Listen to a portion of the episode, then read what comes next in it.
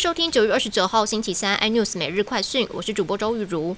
美国十年期公债殖利率冲上三个月新高点，美股三大指数重挫，似乎也影响今天台股跳空开低，失守了万七关卡。金元双雄走弱，台积电失守了半年线，面板双股群创友达力守红盘，塑化族群早盘是逆势有撑，但午盘过后表现也转弱。媒报道，为了解决全球的晶片短缺问题，美国政府祭出了极端的手段，要求半导体公司，包含了台积电、三星等等，在十一月八号之前提交被视为是企业机密的数据。对于美国政府这项举动，业者感到非常困惑。如果揭露了这类的资讯，恐怕会影响到公司的商业活动。此外，库存和生产的数据被披露，也将会影响到晶片的价格。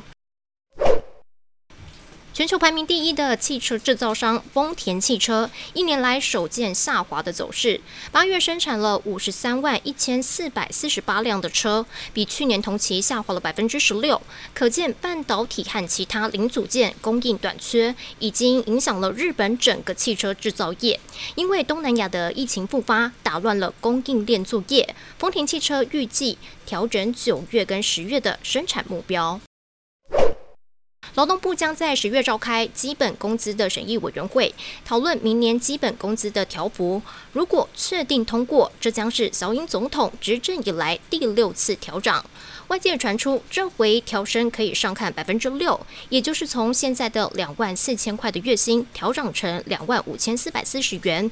劳动部长许明春就表示了，对这次的调薪很有信心，就要看调幅怎么调。新闻内容，请锁定有线电视四十八八十八 MOD 五零四三立财经台 iNews，或上 YouTube 搜寻三立 iNews。感谢台湾最大 Parkes 公司声浪技术支持。你也可以在 Google、Apple、Spotify、KKBox 收听最新的 iNews 每日快讯。